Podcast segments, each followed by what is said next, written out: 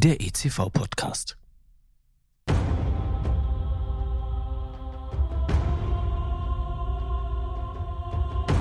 Es war einmal vor langer Zeit in einer weit, weit entfernten Galaxis, als tapfere Kämpfer aufbrachen, um mutig und entschlossen die dunkle Seite der Macht zu besiegen.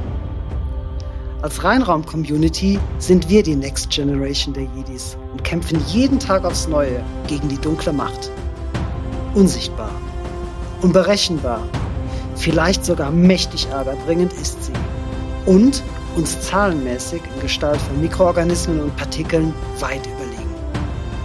Doch mit mentaler Bereitschaft, aktuellem Wissen und der Expertise erfahrener Reinraum-Jedis können wir es schaffen. Denn dann ist die Macht mit uns. Und genau darum geht es in diesem Podcast. Um den intensiven Austausch mit erfahrenen Jedi-Meistern, die als Weggefährten ihr Wissen in den drei von mir herausgegebenen Fachbüchern des ICV-Verlages für die Nachwelt festgehalten haben. Mein Name ist Timo Krebsbach, ich bin der Gastgeber und über die zuverlässigen Kanäle LinkedIn oder Instagram auch aus dem entferntesten Winkel der Galaxis erreichbar.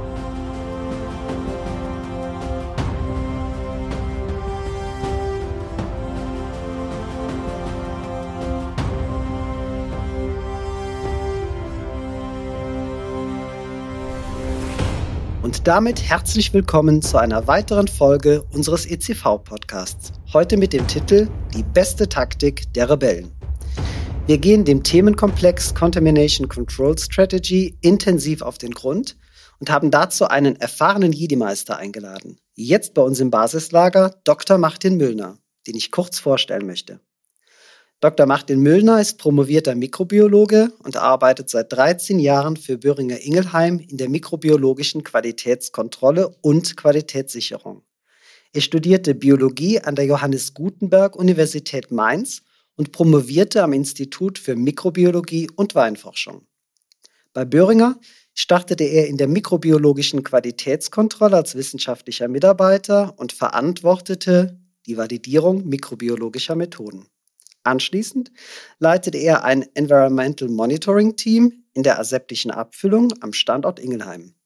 Von 2013 bis 2018 war er Laborleiter der mikrobiologischen Qualitätskontrolle für den gesamten Produktionsstandort Ingelheim am Rhein, bevor er 2018 in die globale Qualitätssicherung wechselte. Auf seiner aktuellen Position als Senior Quality Manager ist er für die Themen Aseptic Manufacturing, Environmental Monitoring und Microbial Testing verantwortlich. Er steuert ein globales Expertennetzwerk, er stellt globale Arbeitsvorschriften und ist Teil der globalen Projektteams zur Implementierung von IT-Systemen zur Unterstützung der Qualitätssysteme.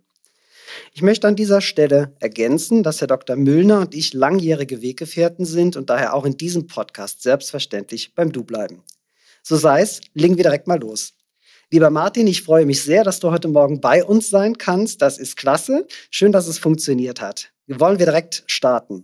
Wie wir die dunkle Seite der Macht in Form von Partikeln und Mikroorganismen bekämpfen und in Schach halten können, das ist in zahlreichen Guidelines, in Leitfäden und Arbeitsanweisungen hinreichend beschrieben. Das kennen wir seit Jahrzehnten als tägliche Routine. Umso verwunderlicher, dass im neuen Annex 1 des GMP-Leitfadens wie aus dem Nichts jetzt der Begriff Contamination Control Strategy um die Ecke geschossen kommt. Das sieht auf den ersten Blick doch nach sehr, sehr altem Wein in neuen Schläuchen aus. Auf den zweiten auch? Ja, sehr gute Frage zum Einstieg. Wir sind ja hier im Star Wars Podcast und da will ich mal gleich einen Vergleich ziehen ja, zu Star Wars. Nehmen wir Episode 4, ja, den ersten ja, Teil eine neue Hoffnung, ja, und dann ja die Sequels, Episode 7 und ja, beide ja, starten ja, auf dem Wüstenplaneten Tatooine und ja, zum Schluss ja, wird entweder der Todesstern oder die Starkiller Base ja, zerstört. Das war ja jetzt auch nicht wirklich eine neue Idee. Ja, und genauso fällt sich mit der Contamination Control Strategy. So wirklich neu ist es nicht. Ja. Diese Anforderung ja, existierte bereits in zahlreichen Kapiteln vom EU-GMP-Leitfaden und ja, war auch hm, ein Bestandteil ja, von der ICH ja, Q8 Guideline, ja, wo auch explizit eine Kontrollstrategie ja, für, für Produkte gefordert ist. Mhm. Das heißt, neu ist diese Anforderung nicht. Ja, was jetzt das Neue wirklich daran ist, dass es jetzt im Rahmen ja für die Sterilherstellung für den Annex 1 ja neu ist ja und vollumfänglich ja für den Annex 1 gilt und sich genauso ja wie die ähm, ähm, wie das Quality Risk Management ja wie ein roter Faden durch den Annex 1 zieht. Okay, prima. Das hört sich ähm, sehr gut an, bringt die ganze Sache mal auf den Punkt. Im Buch Sterilherstellung in der pharmazeutischen Industrie hast du dich intensiv mit dem Themenkomplex Contamination Control Strategy oder abgekürzt CCS auseinandergesetzt. In unserem 360-Grad-Qualitätspodcast wollen wir ja alle Zuhörer vom gleichen Punkt abholen. Von daher, lass uns doch mal kurz auf die dunkle Seite der Macht zu sprechen kommen. Gegen wen und was soll denn diese CCS, die Contamination Control Strategy, denn überhaupt wirken?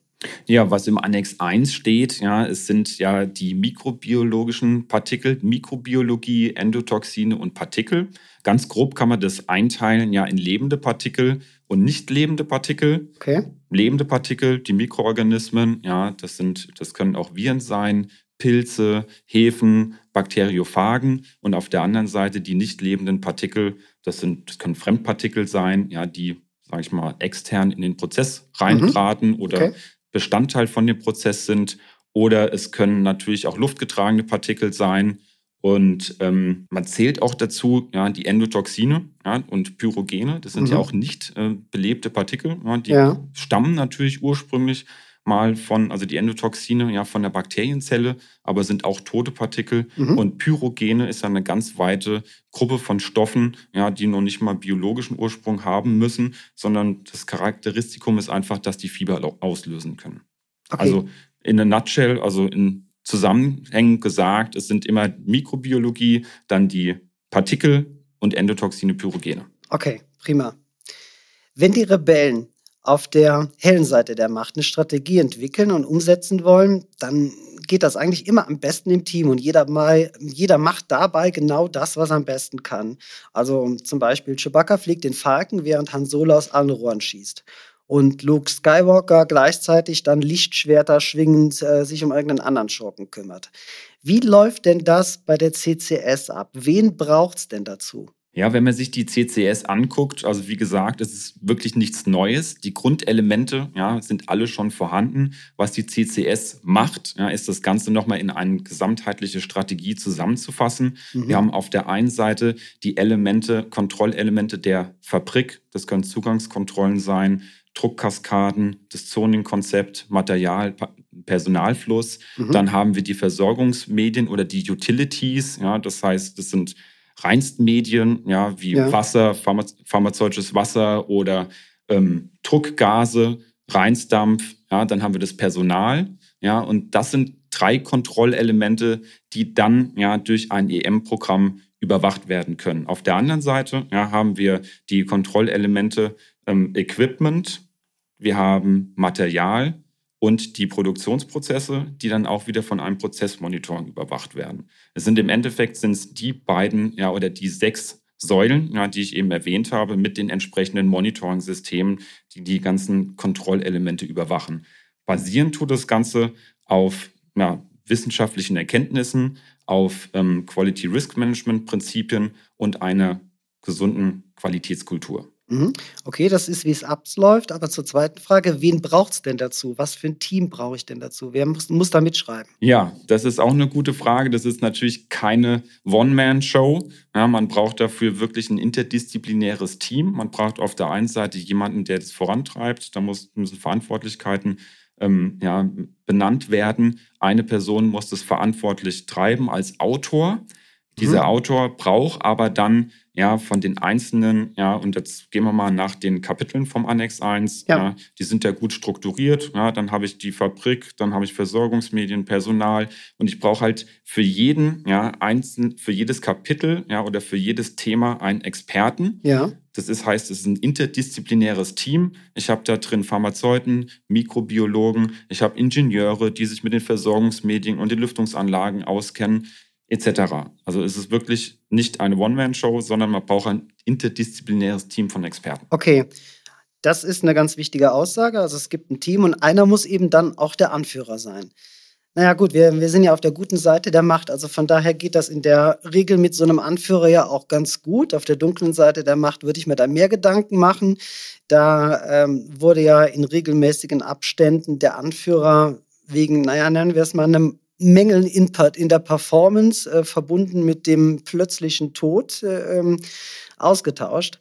Also auf eine gute Performance kommt es immer an. Von daher lass uns mal drüber reden, wie man denn eine CCS in den Grundsätzen so richtig gut performt. Ja, ich sag mal, man braucht, ja, das ist eine gute Frage. Es geht in Richtung Effektivitätsüberprüfung. Mhm. Ja, das ist ein Teil ja, von den Anforderungen ja, einer Kontaminationskontrollstrategie, dass ich wirklich die einzelnen Kontrollelemente auch überprüfe, ob sie effektiv arbeiten. Kontrollelemente hatte ich schon erwähnt, zum Beispiel die Fabrik als Kontrollelement.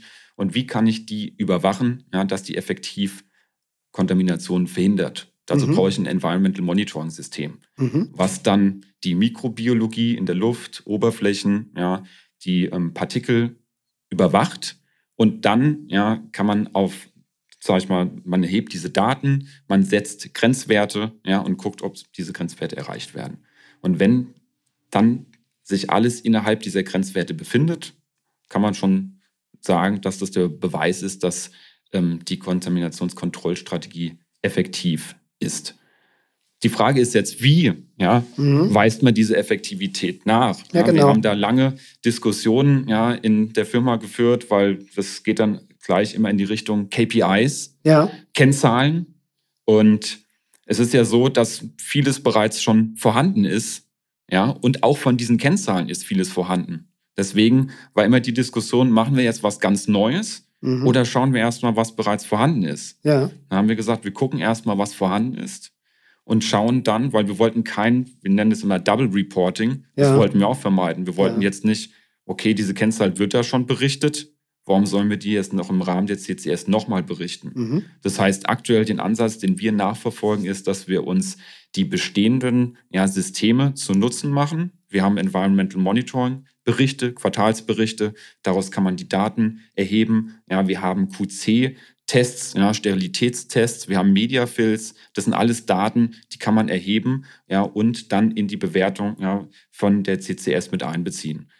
Ganz schön zusammengefasst, ja, wir brauchen ja immer ein PQA, ja, ja. ein, ähm, sag ich mal, Pharmaceutical Quality Report für das Produkt. Da sind auch alle Daten zusammengefasst. Deswegen probieren wir aus diesen Berichten die bestehenden Daten zu nehmen, auszuwerten und dann daraus die Effektivität der CCS zu bewerten. Okay, das, das war so jetzt der Blick aufs Ganze und ähm, sogar aus sicherer Entfernung. Wie sieht denn das aber jetzt im Detail aus? Du hast im Buch Sterilherstellung beschrieben, dass das Gesamtsystem nur so gut sein kann, ähm, wie das schwächste Glied. Ähm, auch das kennen wir aus Star Wars, wo ein einzelner Stormtrooper aus dem System aussteigen wollte und letztlich dann das ganze System zum Wanken gebracht hat.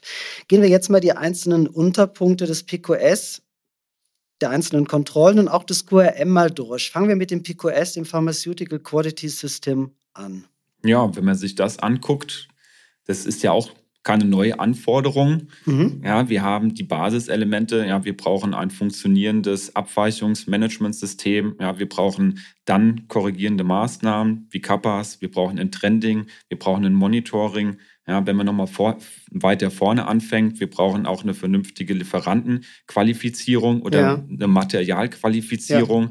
Und das alles ja, ist Teil ja, von dem Pharmaceutical Quality System, ja, was dann auch ja, greifen muss. Das heißt, wir gehen jetzt mal wieder zu den KPIs. Da hatten wir auch die, mhm. oder zu der Effektivitätsbewertung. Da haben wir die Frage gehabt, wie müssen wir jetzt diese CCS-Effektivität bewerten? Müssen wir das live aktuell bewerten ja. oder machen wir das retrospektiv? Mhm. Aktuell sagen wir, wir machen das retrospektiv, weil wir ja die ganzen Qualitätssysteme schon implementiert haben, mhm. die sofort korrigierende Maßnahmen starten, wenn ich eine Überschreitung habe. Ich habe eine Abweichung, ja, dann bewerte ich die, ja. dann habe ich Kappa-Systeme und dann ja, stelle ich das sofort ab. Ja, deswegen diese, sage ich mal, reaktiven Systeme, ja, Qualitätssysteme wie Deviation, Kappa, die habe ich ja, die, sage ich mal, in place. Die sind, mhm. die sind da, die funktionieren. Deswegen muss das aus unserer Sicht die CCS nicht leisten, sondern die CCS macht das retrospektiv. Okay, super.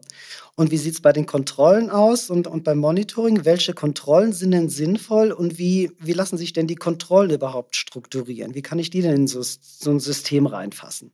Ja, da bin ich wieder bei den, sag ich mal, Säulen, die ich vorher beschrieben habe. Und wir haben okay. uns da sehr, sehr stark am Annex 1, an den Kapiteln orientiert. Schaue ich mir die Fabrik an. Was habe ich in der Fabrik für Kontrollen? Ja, ich habe eine Eingangs-Zugangskontrolle. Ja, ich habe eine Kontrolle, Zonenkonzept. Ich habe verschiedene Reinraumzonen mhm. festgelegt. Ich habe ein Druckkaskadenkonzept, ja. Material- und Personalfluss über entsprechende Schleusen Annex 1 konform gestaltet. Okay. Ja, das sind die einzelnen Kontrollelemente ja, von der Fabrik. Oder schaue ich mir das Personal an. Ja, das Personal muss trainiert sein, es muss qualifiziert sein, bevor es überhaupt in so einen Reinraum reingehen darf, indem ich einfach dann sicherstelle, dass es weiß, wie es sich zu verhalten hat, hygienisch. Ich stelle sicher, ja, dass es sich richtig umkleidet und dass einfach dann eine Barriere existiert, ja, weil die Menschen sind ja die größte Keimquelle ja, für so einen Reinraum. Das sind die Kontrollelemente, die wir haben. Ja, okay. Exemplarisch jetzt mal an der Fabrik und am Personal. Da gehen wir weiter zur Qualitätskontrolle. Dann habe ich natürlich da auch Kontrollelemente des Material, was jetzt in meine Sterilfabrik reingeht. Ja, muss natürlich vorher auch mikrobiologische Spezifikationen erfüllen. Mhm. Es muss getestet werden und dann geht natürlich nur das Material in den Produktionsprozess, was diese Kriterien schon erfüllt. Oder nehme ich das Wassersystem. Das Wassersystem wird auch kontinuierlich überwacht, ja, durch physikalische Parameter und auch durch mikrobiologische Messungen, ja, dass wir wirklich immer die mikrobiologische Qualität auch im Wassersystem haben, die wir brauchen. Mhm. Und da würde jetzt das mikrobiologische Monitoring auch als Kontrollelement mit rein äh, mit reinspielen, wenn ich mir jetzt die, die einzelnen Räume anschaue und auch das Personal, oder? Genau, genau. Das ist, wo das EM, ja, das mikrobiologische Monitoring greift. Ich mache Luftoberflächen von der Fabrik, ja, von den Produktionsräumlichkeiten, mhm. dann natürlich das Personal, ja, und die Versorgungsmedien, das heißt das pharmazeutische Wasser. Okay, prima. Jetzt sollten wir noch ein Wort zu den Risikobewertungen und zum äh, Quality Risk Management ähm, loswerden. Da müssen wir auch noch kurz drüber reden. Ja, gerne. Ähm, ja, wo fange ich da an? Also es ist ja wieder, da fange ich wieder an, dass die CCS ja nichts Neues ist. Ja, wir haben ja bestehende Risikobewertungen. Mhm. Ja, die sind klar, ich habe meinen aseptischen Prozess, habe ich eine Risikobewertung. Ich habe für jeden, also hoffentlich für viele oder Aspekte eine Risikobewertung und kenne da schon mein Risiko. So, was macht jetzt die CCS? Am Anfang haben wir gesagt, okay, die CCS ist ja auch ein, ein Gap Assessment. Ich gucke mir jetzt die einzelnen Elemente an, ja, Fabrik, Personal etc. Ja, und ja. gucke, was habe ich? Habe ich das in Procedures beschrieben? Habe ich für Prozesse Risikobewertungen? Wenn ich keine habe, dann ist die CCS auch ein Gap Assessment, dann sage ich, okay, da habe ich was identifiziert, mhm. da brauche ich eine Risikobewertung. Eine Risikobewertung allgemein ist ja auch nichts Neues. Ja, das haben wir in der ICH Q9 ja. vorgegeben mit den diversen Tools, ja, HACCP, FMEA und wie sie alle heißen. Genau. Ja, 5M, 6M, ja, Methode. Im Prinzip ist es immer so, am Anfang muss ich erstmal mein Risiko oder Risikofaktoren identifizieren. Mhm. Und dann mache ich meistens so, das habe ich 5M, 6M gesagt, diese Fishbone-Diagramm und gucke mir einfach an, ja, von wo könnte das Risiko kommen. Ja? Und jetzt habe ich gesagt, ich habe Mensch, ich habe Material, ich habe Methode, ich habe Mitwelt, ich habe, ähm, ja, jetzt stolper ich wieder, weil ich habe bei der Fahrt hierher nochmal überlegt, woher kommen denn die 6M? Ja, fangen wir nur von vorne an. Also wir haben Mensch, wir haben Methode, wir haben Maschine, wir haben Material, Mitwelt, ja, und dann haben wir vielleicht noch die Messung. Ja, wenn man jetzt Methode und Messung auseinanderzieht, dann hätten wir die 6M. So, aber nochmal zurück. Erst die Risikofaktoren oder das Risiko identifizieren. Das Risiko ist dann immer halt eine Kontamination ja, durch äh, Mikrobiologie oder Partikel ja, oder Pyrogene, ja. Endotoxine. Mhm. Und dann die einzelnen Faktoren sich anschauen Risiko identifizieren. Wenn ich ein Risiko habe, kann ich dann nochmal reingehen in eine FMEA. Das hatte ich jetzt auch noch nicht erwähnt, eine Failure Mode Effect Analysis. Das heißt, ich schaue mir den Fehler an und gucke dann, ob dieser Fehler, ja, wie häufig tritt er auf, ja, wie ähm, wahrscheinlich ist es, dass ich ihn detektiere und wie schwer ist der Fehler. Und das immer auf die Mikrobiologie bezogen. Wenn ich jetzt, sage ich mal, also weitgehend Fokus Mikrobiologie. Ich gucke ja. mir natürlich an, was für Umweltbedingungen herrschen da. Habe ich, ich gucke auf den pH-Wert, ich gucke auf die Wasseraktivität, ja, ich mhm. gucke auf die ähm, ja, Luftfeuchte, ja, ich gucke, sind da Nährstoffe da, von denen der Mikroorganismus dann sich ernähren kann. Gibt es lange Standzeiten von der wässrigen Lösung etc. Also das ist so, wo ich von der mikrobiologischen Perspektive auf das Risiko drauf gucke. Ja. Nochmal zusammenfassend, erstes Risiko identifizieren. Was mache ich dafür? Ich schreibe meinen ganzen Prozess auf, teile den auf in einzelne Prozessschritte und bewerte dann halt von jedem Prozessschritt das Risiko. Mhm. Da wir jetzt ja schon sehr, sehr viele Risk Assessments sowieso schon haben, die ja. wir in der CCS wahrscheinlich einfach nur noch referenzieren, ja, was wir vielleicht noch nicht haben, ist ein übergeordnetes Risk Assessment für die einzelnen Kontrollelemente von der CCS, Fabrik, Personal, Material etc. Mhm. Und das ja, überlegen wir auch gerade bei uns zu etablieren, um dann auch zu zeigen, dass wir auch diesen gesamtheitlichen Ansatz der CCS auch für das Risikoassessment anwenden. Das äh, klingt sehr vernünftig, sehr schlüssig und ist sicherlich auch eine ganze Menge Arbeit, ganz klar. Also grundsätzlich sollte es mit deiner Anleitung im Buch auf jeden Fall möglich sein, das sollte uns allen gelingen, die CCS auf dem kürzesten Weg zu erstellen. Hier können wir dann auch Han Solo als Vorbild nehmen, der auch keinen Umweg flog, sondern mit dem Millennium Falcon den kürzesten Weg beim Kesselflug nahm, nämlich gerade mal zwölf Parsec. Lass uns aber mal über die Zeit reden. Wie lange hat denn Böhringer investieren müssen, bis so dieses Konzept der CCS stand? Ja, gute Frage. Vielleicht gehe ich noch mal genau auf deine Frage ein, auf die 12 Parsec, weil da habe ich mich auch noch mal schlau gemacht auf Jedipedia. Und ähm, da muss ich jetzt sagen, ein Parsec ist ja gar keine Zeiteinheit, ja, sondern eine astronomische Längeneinheit. Richtig. Und das, der kürzeste Weg, das sollte ja der kürzeste Weg da sein, den sonst keiner schafft. Und der ist ja mit deiner, mit deiner Anleitung im Buch auf jeden Fall zu schaffen. Das stimmt, ja. Nee, dann kommen wir nochmal zurück. Also es ist natürlich jetzt auch, man muss ja, ähm, entsprechend Zeit dafür veranschlagen. Mhm. Weil, ich habe gesagt, das kann ja nicht eine Person alleine leisten, sondern die brauchen ein ganzes Team von Experten. Mhm. Und dann ist es oft davon abhängig, an der Verfügbarkeit von den Experten, die alle zusammenzubekommen, im Workshop ja, die einzelnen Themen zu diskutieren. Und seien wir ehrlich, es macht ja auch jetzt niemand speziell nur die CCS, sondern jeder hat sein Tagesgeschäft ja, ja. und kriegt dann vielleicht nochmal den Hut aufgesetzt ja, für einen sag ich mal, du bist jetzt der CCS-Autor oder Owner. Mhm. Ja, da würde ich sowieso sagen, dass man für diese Ressource sich schon mal überlegen sollte, dann in der Firma auch jemanden einzustellen. Weil mhm. wenn derjenige sich, ist ja nicht nur die Erstellung von dieser CCS, sondern der ganze Lifecycle, mhm. der dann hinten dran hängt. Mhm. Und ich glaube, da kommen wir später noch dazu, ja. Ja, ähm, bezüglich dynamisches Dokument. Aber die Erstellung so sechs bis zwölf Monate sollte man schon, je nachdem, wie fokussiert man sich damit beschäftigen kann, veranschlagen. Okay, das heißt, wir, also wenn man direkt ähm, jetzt nach der Veröffentlichung des Annex anfangen würde, dann käme man mit diesen zwölf Monaten ja gerade hin, weil am 25.08.2023 wird der Annex 1 ja nun mal ähm, effektiv. Richtig, dann hätte man genug Zeit. Ja, deswegen, okay. wir haben jetzt, oder wie wir, wie auch die anderen Firmen haben eigentlich nicht lange darauf gewartet. Ja, mhm. es ist ja auch die Version 12 von dem Annex 1, die zirkuliert ja auch schon ein bisschen länger. Ja. Ich glaube, 2020 kam die raus. Und da haben die Firmen sich alle schon darauf vorbereitet. Wohl wissend, dass man sagt, wir wollen uns da proaktiv darauf vorbereiten, weil es ist ziemlich viel Zeit, mhm. die wir darauf aufwenden müssen. Und es ist ja auch nicht die einzige neue Anforderung aus dem Annex 1. In der Tat, ja. Deswegen aber wenn man jetzt noch nicht angefangen hat, sollte man dringendst anfangen, ja, weil, wie gesagt, Implementierungszeit ein Jahr. Mhm.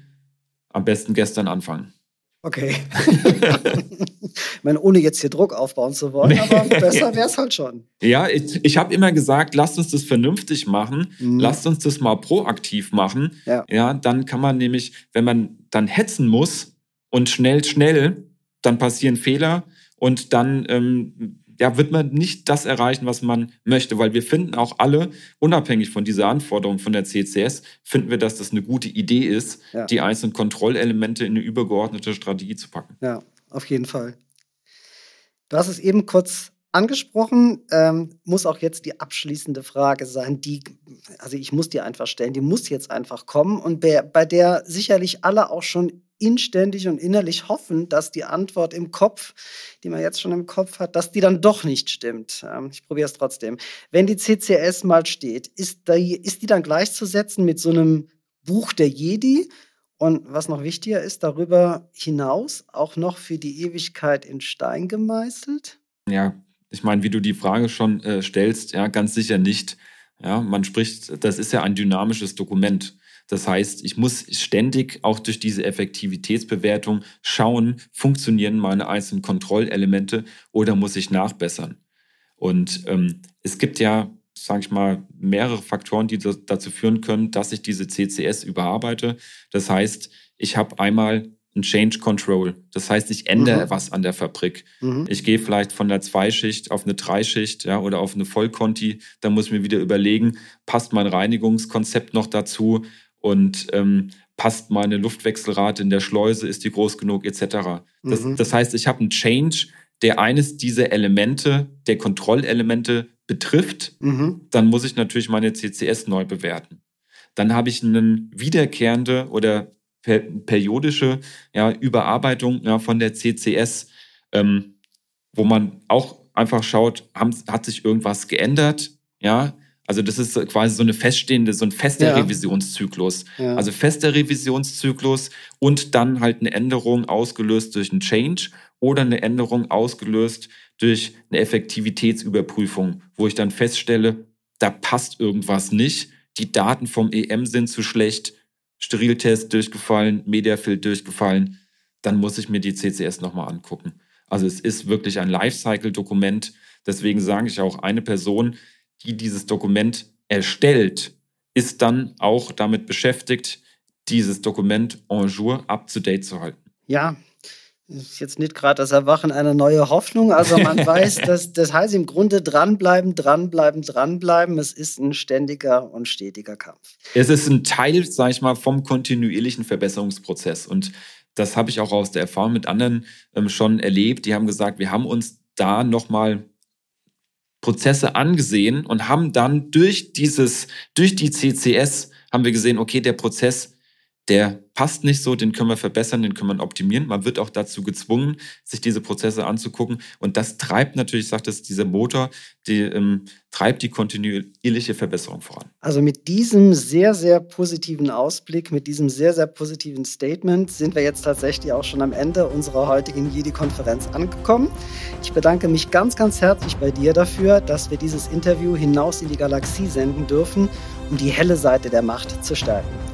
Zu Gast war heute Dr. Martin Müllner. Ja, vielen Dank, Timo. Ausführlich behandelt und vor allem verständlich erklärt sind die Inhalte der einzelnen Podcast-Folgen in den drei von mir herausgegebenen Fachbüchern des ECV-Verlages.